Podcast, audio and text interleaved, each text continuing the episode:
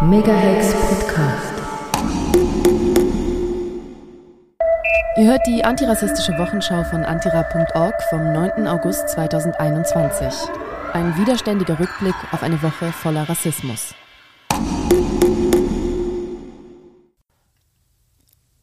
Was ist neu?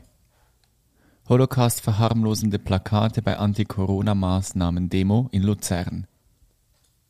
Am Samstag, dem 31. Juli, versammelten sich rund 4000 Personen aus der verschwörungsmythischen und reaktionären Szene in Luzern, um gegen eine sogenannte Bevormundung durch den Bundesrat in der Covid-19-Pandemie zu protestieren. Mit dabei Neonazis sowie antisemitische und den Holocaust verharmlosende Plakate. Organisiert wurde die Demonstration vom Aktionsbündnis Urkantone Präsent waren unter anderem die von Nicolas Rimoldi angeführte Gruppierung Maßvoll, die Freiheitstrichler mit ihren Glockengeläute oder die selbsternannten VerfassungsschützerInnen mit, ihren, mit ihrer Organisation Freunde der Verfassung. Auch der von Corona verharmlosende ÄrztInnen gegründete Verein Aletheia, die Plattform Corona-Rebellen und der Verband Freier KMU riefen zum Protest auf. Nach einer Demonstration durch die Stadt versammelten sich die Corona-MaßnahmeGegnerInnen hinter dem KKL auf dem Inseli. Dort wurden auf der Bühne Ansprachen gehalten, bei denen mal die Existenz von Corona geleugnet, mal dessen Bedeutung heruntergespielt wurde. Die Impfung wurde als wirkungslos abgetan, ein andermal als Instrument einer neuen Weltordnung bezeichnet. Die Motive der MaßnahmeGegnerInnen erscheinen auf den ersten Blick widersprüchlich und diffus. Doch was ihnen gemeinsam ist, es fehlt an Abstand, nicht bloß an Abstand zwischen den maskenverweigernden DemonstrantInnen, sondern an Abstand zu rechtem Gedankengut. Nachdem bereits, nachdem bereits an der Demo vom 12. Juni Corona-LeugnerInnen Hand in Hand mit Neonazis durch Luzern zogen, nahmen auch vorletzten Samstag erneut bekennende Faschisten an der Demonstration teil. Der durchmischte Haufen von EsoterikerInnen und rechten VerschwörungstheoretikerInnen verbündeten sich so erneut mit Neonazis. Oder wie es in einer Rede an der Gedenkkundgebung formuliert wurde, wer sich abends mit VerschwörungstheoretikerInnen ins Bett legt, wacht morgens mit Neonazis auf.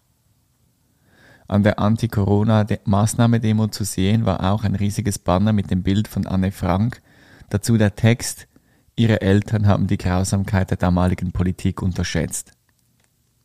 Der Vergleich zwischen der Politik des Bundesrates und des Nationalsozialismus ist schockierend. Er verleugnet die Geschichte und verspottet Anne Frank und die Opfer des Holocaust. Die jüdische Gemeinde Luzern zeigt sich schockiert über den Vergleich. Es sei erschreckend, wie wenig diese Personen von der Geschichte lernen. Noch mehr als das Plakat schockiert mich das Unwissen dieser Menschen, sagt Meyer Schittrit, Vizepräsident der jüdischen Gemeinde Luzern. Problematisch war dabei auch die Berichterstattung von Medien wie Zentral Plus und 20 Minuten. Bilder des Plakates wurden kommentarlos wiedergegeben, ohne den Antisemitismus zu benennen. Gegen diese rechte Hetze gab es verschiedene Formen des Widerstands. Beim Pavillon kamen mehrere hundert Menschen zur Kundgebung des Bündnis Luzernes Bund zusammen, um dort mit Reden und Musik ein Zeichen gegen rechte Hetze zu setzen. Direkt bei der Mobilisierung der Corona-Maßnahme-GegnerInnen hinter dem Bahnhof stellte sich eine kleine Gruppe AntifaschistInnen deren Aufmarsch entgegen. Vom Inseli aus kamen zeitgleich einige Dutzend Antifas zusammen, um die Mobilisierung der Rechten auf der Straße zu stören.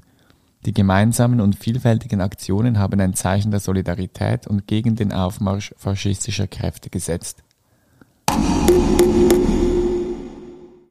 Was ist aufgefallen?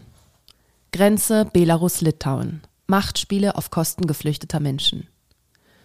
Belarus schließt die Grenze zum EU-Land Litauen, um die Rückführung von Migrantinnen zu verhindern. Belarus und die EU beschuldigen sich in einem absurden Machtspiel gegenseitig. Und an der Grenze kommt es zu einem ersten Todesfall. Die Lage an der Grenze zwischen Belarus und Litauen spitzt sich zu. Als Antwort auf die EU-Sanktionen öffnete die belarussische Regierung Anfang Juli die fast 680 Kilometer lange Grenze zum Nachbarland Litauen. Mehr als 2000 geflüchtete Menschen, überwiegend aus dem Irak und afrikanischen Staaten stammend, überquerten letzten Monat die Grenze. Nun hat der belarussische Machthaber die Schließung der Grenze angeordnet, um zu verhindern, dass Litauen die Migrantinnen wieder zurückschickt. Gleichzeitig nahmen belarussische Behörden nach dem Tod eines irakischen Geflüchteten an der Grenze Ermittlungen auf. Nach belarussischen Angaben fanden Grenzbeamtinnen den schwer misshandelten Mann unweit der Grenze. Er starb laut, laut dem Präsidialamt, Zitat, in den Armen der Grenzschützer, Zitat Ende. Der belarussische Grenzschutz erklärte zudem, dass etwa 40 in Litauen abgewiesene irakische Migrantinnen mit körperlichen Verletzungen, unter anderem Hundebisse, nach Belarus zurückgekehrt seien. Litauen wies die Anschuldigungen als Zitat Propaganda eines feindlichen Regimes zurück. Unabhängige Beobachtungen zum Vorfall liegen zurzeit nicht vor. Die Dreistigkeit, mit welcher Lukaschenkos Regime den Tod eines geflüchteten Menschen instrumentalisiert, nimmt aber erschreckende Ausmaße an. Das offizielle Litauen zeigt sich mit der Situation derweil komplett überfordert. Die EU sicherte Litauen weitere Unterstützung zu, was wie immer bedeutet, mehr Frontex-SoldatInnen zu stationieren und die Grenze aufzurüsten. Die ganze Konstellation hat sich zu einem reinen Machtspiel auf Kindergartenniveau entwickelt. Nur dass hier Menschen, welche vor Krieg, Verfolgung und Hunger geflohen sind, als Spielball benutzt werden. Dabei sinkt die Hemmschwelle zunehmend und es institutionalisieren sich Handlungsmuster, welche den nächsten Schritt der Gegenseite bereits fix einzuplanen scheinen, aber ohne im Vorfeld Maßnahmen zu unternehmen, um den Schutz geflüchteter Menschen zu gewährleisten.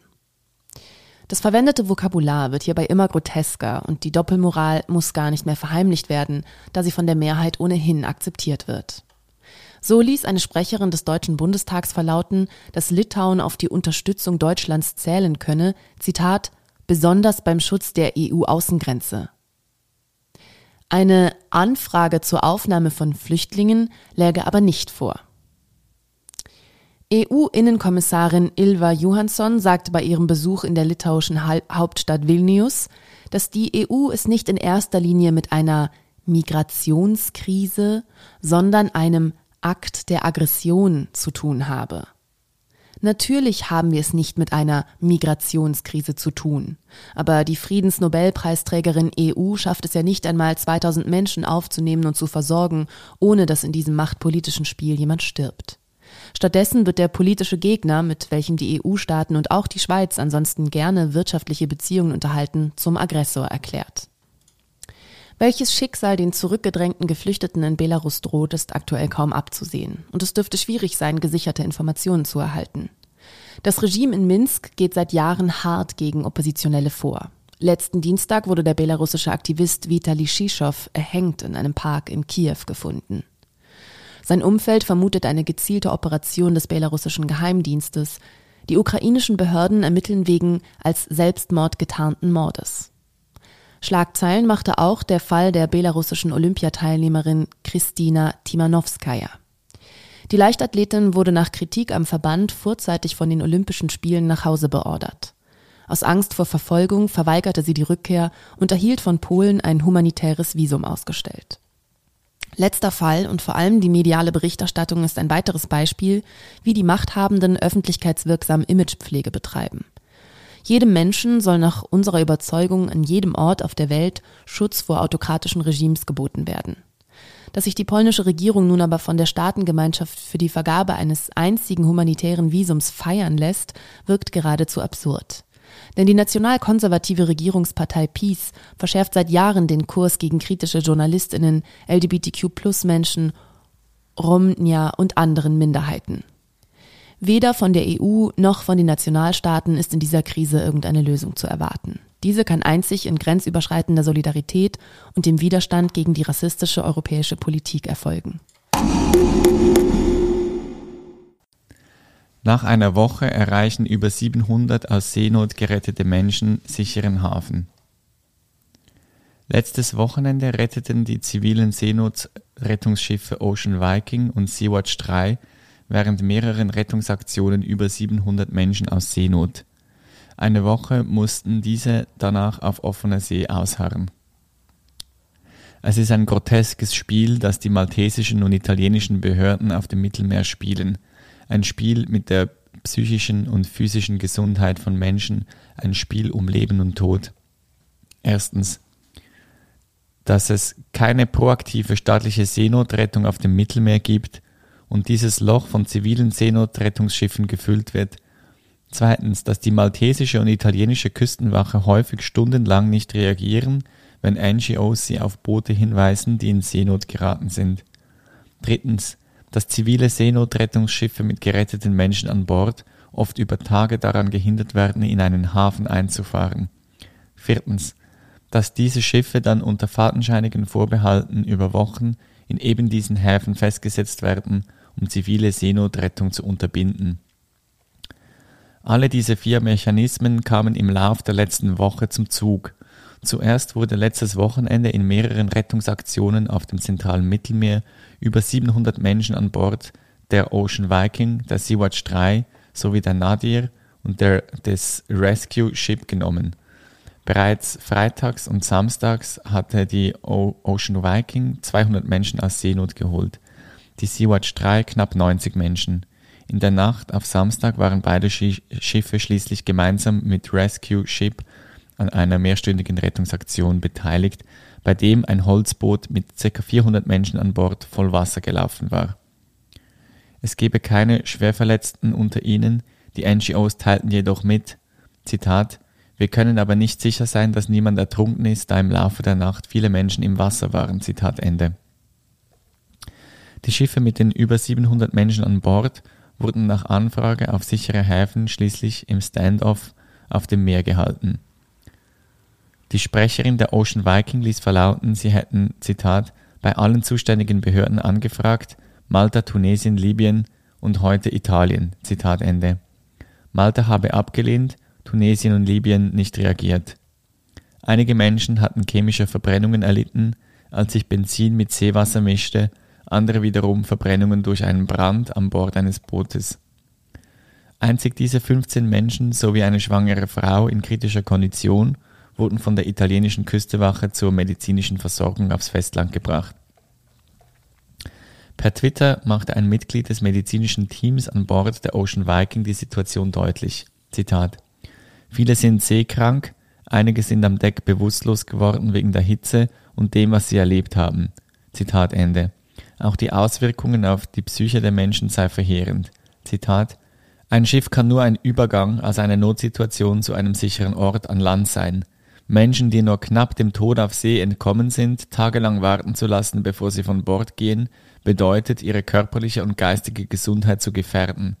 Die Ungewissheit fügt einer ohnehin schon schlimmen Situation unnötiges Leid zu. In den letzten drei Jahren hat es zu viele Pattsituationen auf See gegeben, und ich habe die äußerst schwerwiegenden Folgen gesehen, bei denen die Überlebenden in akute psychische Not geraten sind. Zitat Ende. Das sagt Luisa Albera, Such- und Rettungskoordinatorin an Bord der Ocean Viking. Erst am Samstag nach einer Woche auf offenem Meer wurde der Ocean Viking die Einfahrt in den Hafen von Pozzallo im, im Südosten Siziliens gewährt. Der Sea-Watch 3 in Trapani an der Westküste. SOS Mediterranee, welche die Ocean Viking betreibt, fordert die EU-Mitgliedstaaten dazu auf, die Küstenstaaten bei der Koordinierung der Ausschiffung zu unterstützen. Von Sizilien aus wurde unterdessen auch die Festsetzung der Geo Barents von der Organisation Ärzte ohne Grenzen aufgehoben. Das Schiff war letzten Monat von der italienischen Küstenwache unter Berufung auf technischen Unregelmäßigkeiten beschlagnahmt worden. Die Médecins Sans Frontières sagen indes, sie seien vielmehr festgehalten worden, um sie an der Durchführung ihres, ihrer Rettungseinsätze zu hindern. Das perfide Vorgehen der Behörden ist durchdrängt von Rassismus. Die Vorstellung, weiße EuropäerInnen würden die gleiche Behandlung erfahren, wenn sie auf dem zentralen Mittelmeer in Seenot gerieten, scheint unglaubwürdig.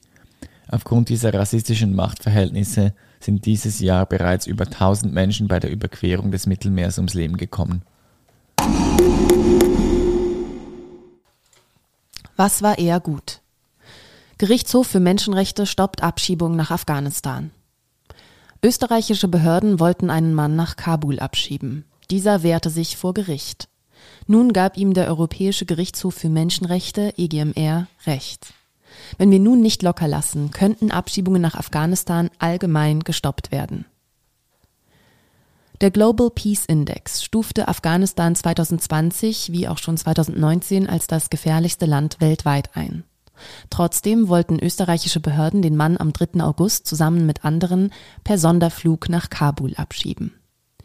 Die Maschine blieb am Boden, nachdem der EGMR sich zu einer sogenannten Rule 39 Entscheidung durchrang, um die drohende und nicht wieder gutzumachende Menschenrechtsverletzung in letzter Minute zu verhindern.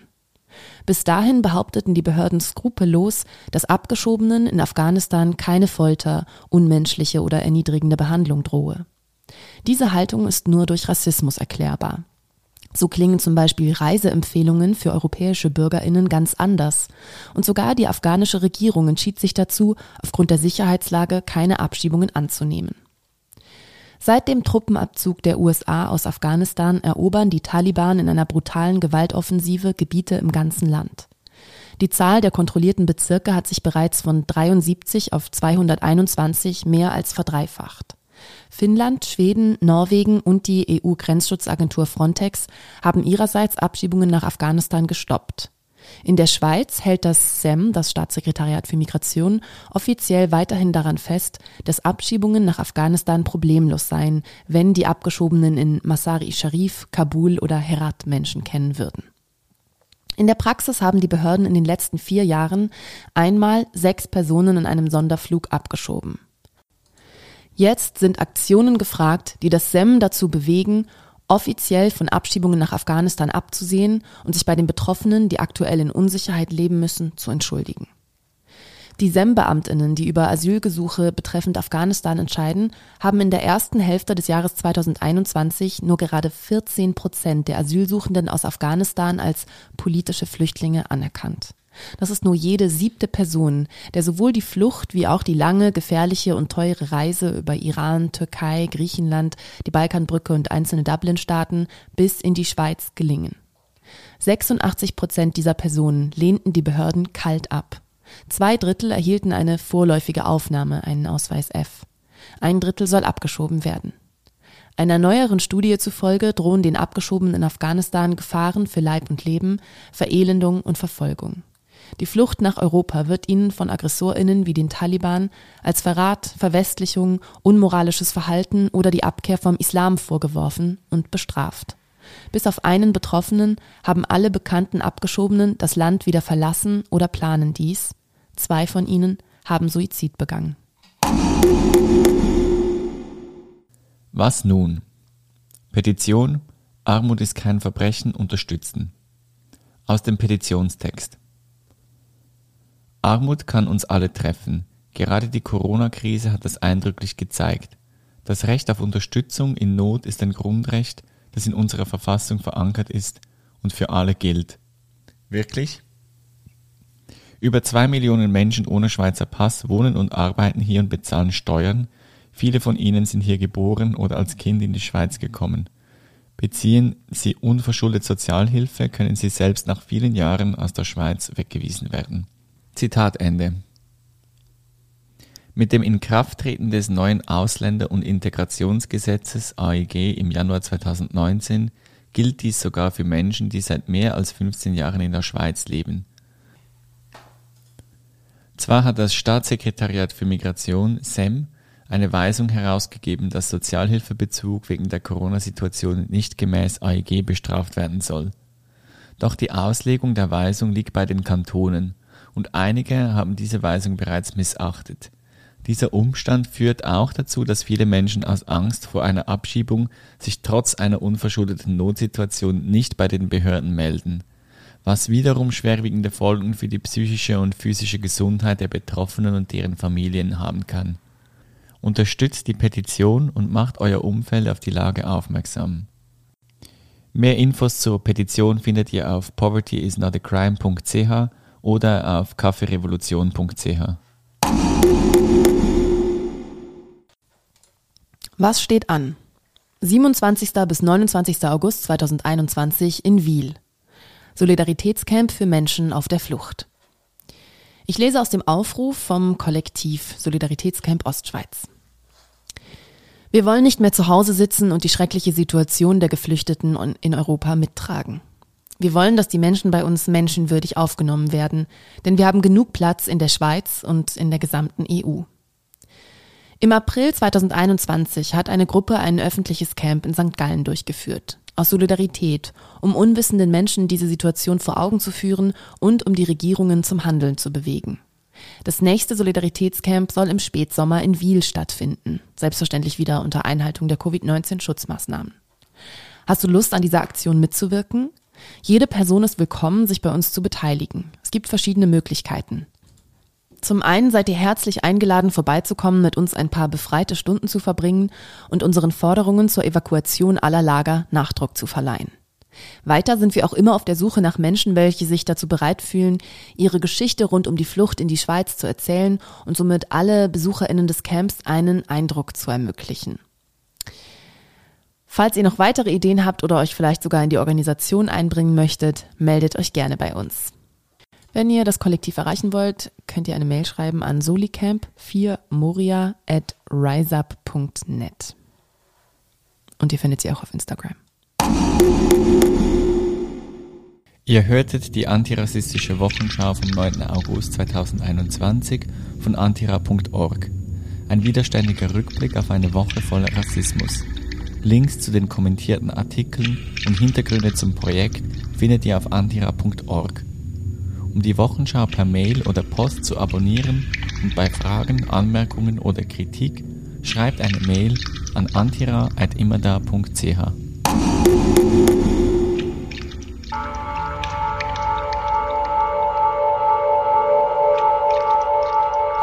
Megahex Podcast.